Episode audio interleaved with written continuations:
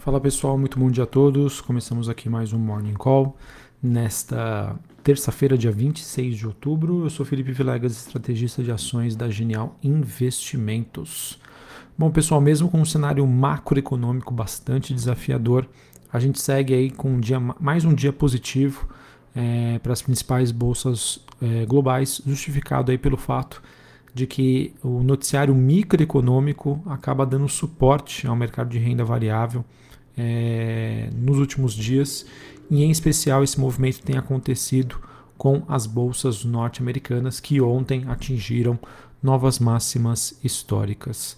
E até é bastante interessante né, ver esse movimento, que ao contrário né, da maioria das, das bolsas globais, que ainda se encontram bastante abaixo dos seus, das suas máximas históricas, as bolsas americanas ontem fizeram novas máximas e esse movimento acabou sendo influenciado pelas ações da Tesla, que superou a marca aí de um trilhão de dólares de, de valor de mercado após a divulgação dos resultados da semana passada.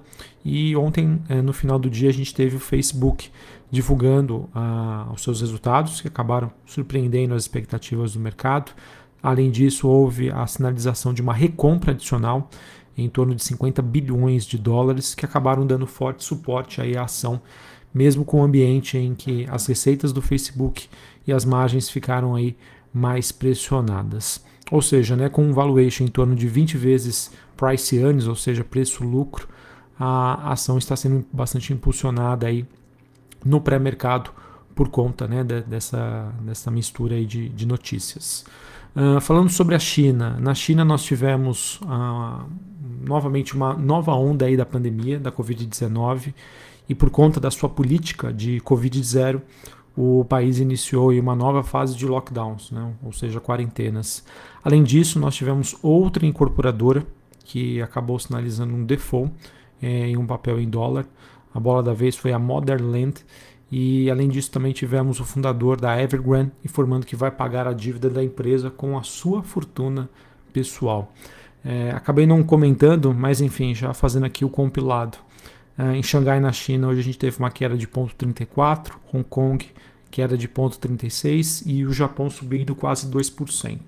Nos Estados Unidos, S&P subindo 0,38, Dow Jones subindo 0,34 e a Nasdaq influenciado pela Tesla, perdão, influenciado pelo Facebook, subindo 0,56.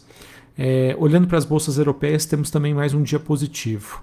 Londres subindo 0,69, Paris subindo 0,64, Frankfurt na Alemanha subindo quase 1%. O VIX, que é aquele índice do medo, caindo 2%, é, vindo para baixo da região aí dos 15 pontos, neste momento negociando ali a 14,93. Dólar index muito próximo do 0 a 0, uma queda bem leve. E as taxas de juros de longo prazo nos Estados Unidos, as treasuries de 10 anos se acomodando ali no patamar de 1,62, queda de 0,69 neste momento. Bitcoin também é, fazendo um, uma acomodação aí dos seus preços, se encontra ali próximo de 63 mil dólares. Sobre as commodities, a gente tem o petróleo WTI bem próximo do zero a zero, bastante oscilante entre altas e baixas. É, ele que se mantém ali no, na região dos 83, quase 84 dólares. Metais industriais, nós temos o cobre recuando 0,63 e o níquel subindo 0,44 sobre as movimentações relacionadas às commodities. A gente teve, não, não tivemos, na verdade, né, nenhuma notícia significativa. É, além disso, a gente teve o minério de ferro subindo no mercado em Singapura, depois que a China procurou amenizar as preocupações sobre uma des desaceleração econômica, o que acabou impulsionando a commodity, que, entre aspas, né, estava largada aí pelo mercado nas, nos últimos pregões. Bom, pessoal, ainda queria comentar com vocês sobre o tema inflação, que ainda segue no radar do mercado. E ontem foi destaque né, em vários relatórios, é, as falas né, de diversos economistas sobre as inflações implícitas nos Estados Unidos e na Europa que seguem em tendência de alta, tá? bem como aí os indicadores de preço, né, as, os CPIs né, e os PPIs.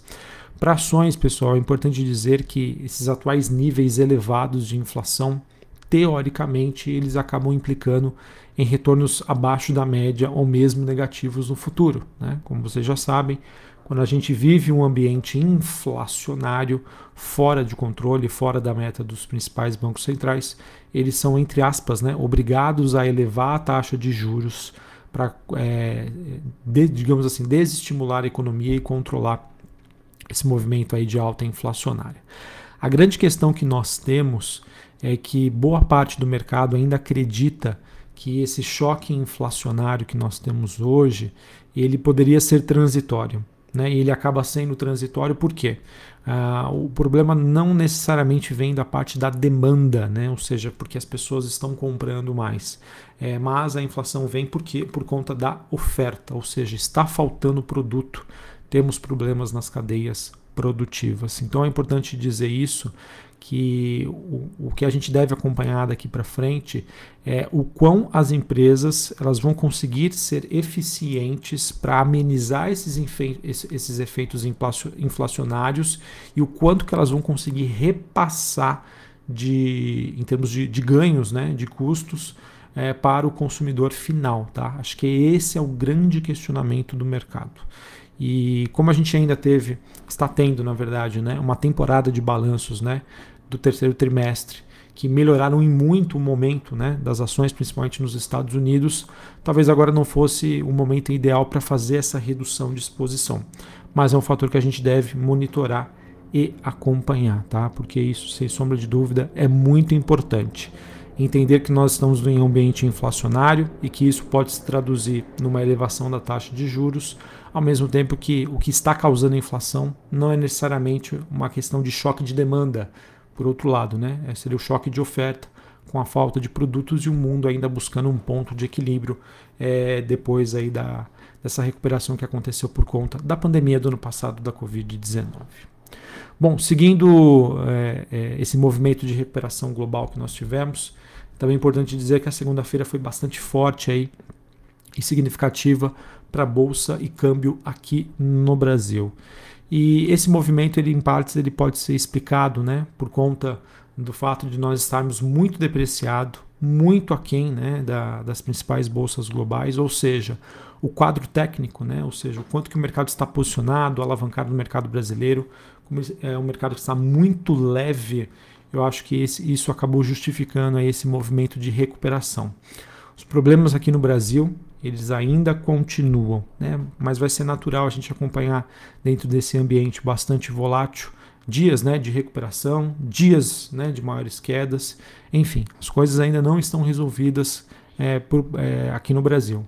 Mas é importante dizer que o mercado, aos poucos, né, vai entendendo mais o cenário, mais os desafios e vai fazendo aí as suas correções. Uma frase que eu, que eu utilizei nos últimos dias que acho que é, é bem verdade em relação aos mercados globais. Se de um lado nós temos as bolsas americanas né, precificadas à perfeição, ou seja, qualquer escorregão ali, qualquer divulgação de resultado abaixo do esperado, qualquer notícia negativa já é o suficiente para ter, termos uma queda forte.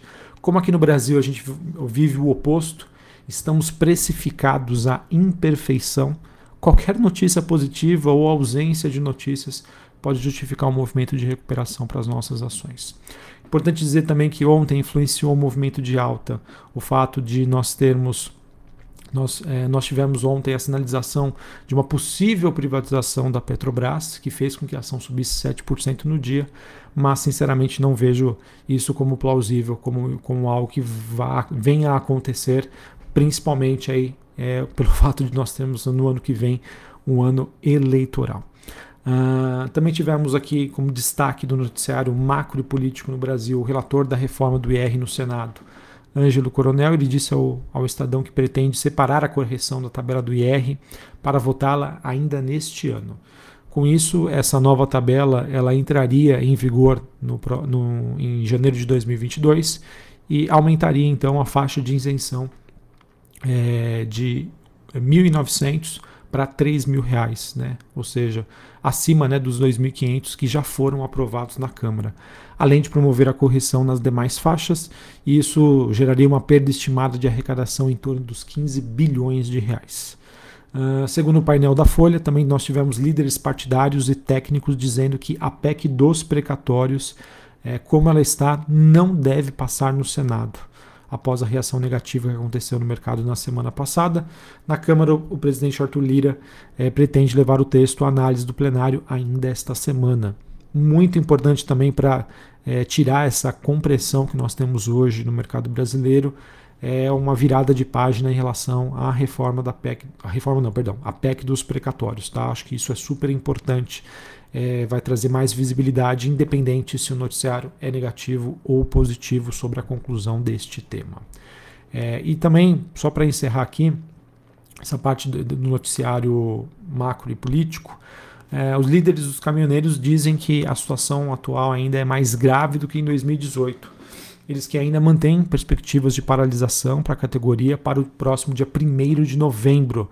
É, e eles também tentam mobilizar motoristas de aplicativos. Segundo o levantamento da plataforma de fretes, o movimento tem, teria apoio de 59% dos caminhoneiros, é, em que 54% pretendem parar as suas atividades. Tá?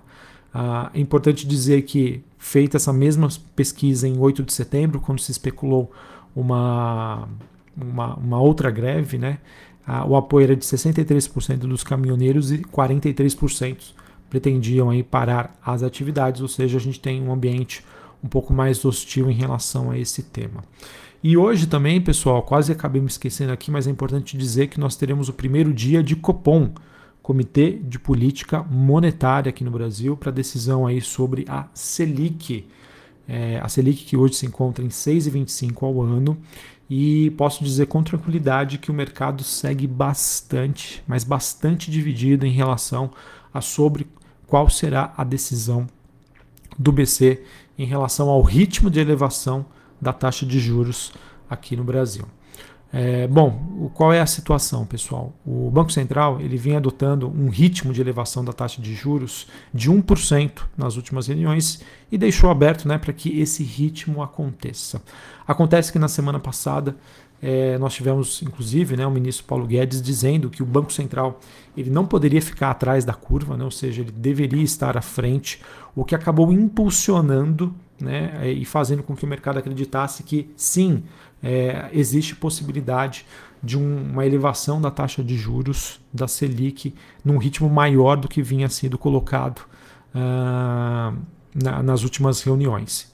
Então hoje a gente tem um mercado em que as apostas, né, obviamente, a maioria das apostas elas se concentram numa alta de 1,5%, o que levaria a taxa de juros a Selic a 7,75%, mas nós temos aí o mercado bem dividido entre apostas de uma, elevação de, de 1% e de até 2%. A questão é o seguinte, pessoal, é, o quanto mais o BC se inclinar a elevar a taxa de juros mais próximas de 2%, isso mostra um BC que, dito aí de acordo com a opinião de alguns analistas, mais inclinado a questões políticas, né, o que nós temos hoje sobre a situação fiscal, e o quanto mais ele, ele direcionar para uma elevação da taxa de juros próxima de 1%, significa dizer que ele está é, cumprindo com a sua palavra e com um compromisso aí que ele tem em relação à inflação. Tá? Então vai ser muito interessante a gente acompanhar essa decisão sobre o que realmente está impactando o BC. Se for inflação somente, ele tem que subir 100 bips.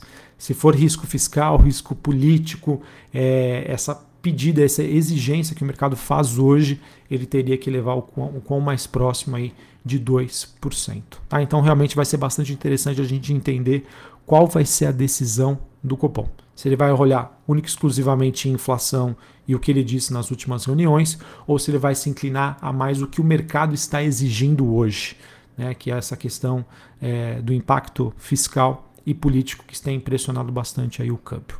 Vamos aguardar, vai ser uma, uma, digamos aí, uma decisão importante e que acho que independente de qual for a decisão, vai ter os seus impactos no mercado, é, dada aí a divisão que nós temos hoje de expectativas por parte aí dos investidores. Uh, bom, queria falar aqui, pessoal, é, sobre a agenda do dia. Importante, nós teremos hoje o IBGE divulgando o IPCA 15. É, isso acontece aí hoje às 9 horas da manhã. A gente também tem os dados do CAGED, uh, às 10 horas da manhã, né, dados de criação de vagas de emprego. E nos Estados Unidos, às 10 horas da manhã, serão divulgados os dados de preços de imóveis e às 11 horas da manhã, é, vendas de imóveis novos e confiança do consumidor. Uh, nós tivemos o Goldman Sachs ele que divulgou a recomendação de compra de algumas varejistas aqui no Brasil, lojas Renner, Arezo e Raia Drogasil. Importante dizer que esse setor está muito pressionado por conta dessa atual situação, inflação e alta da Selic, mas o Goldman Sachs é uma, uma casa relevante aí de investimentos. Portanto, vamos acompanhar como que reagem essas ações hoje. Lojas Renner, Arezo e Raia Drogasil. Pessoal, sobre o noticiário corporativo, a gente teve a divulgação de alguns balanços. É, alguns que eu tive opinião aqui para trazer para vocês foi da Energias do Brasil, que reportou seus resultados né, no terceiro TRI, ficaram acima das expectativas aí do mercado. E a Ecor Rodovias, que divulgou resultados neutros, né, pontos positivos e negativos. Além da Neo Energia, que também divulgou números fortes ali, com uma visão de neutra para positiva em relação ao mercado. Nos próximos dias, pessoal, vou tentar dar um foco maior aí na temporada de balanço que vai ganhar atração, mas hoje eu achei super importante trazer para vocês essa, essas questões macroeconômicas e principalmente essa minha visão sobre a decisão do Copom que começa hoje e o final dela acontece amanhã após o fechamento do mercado. Um abraço a todos, uma ótima terça-feira para vocês e até mais. Valeu.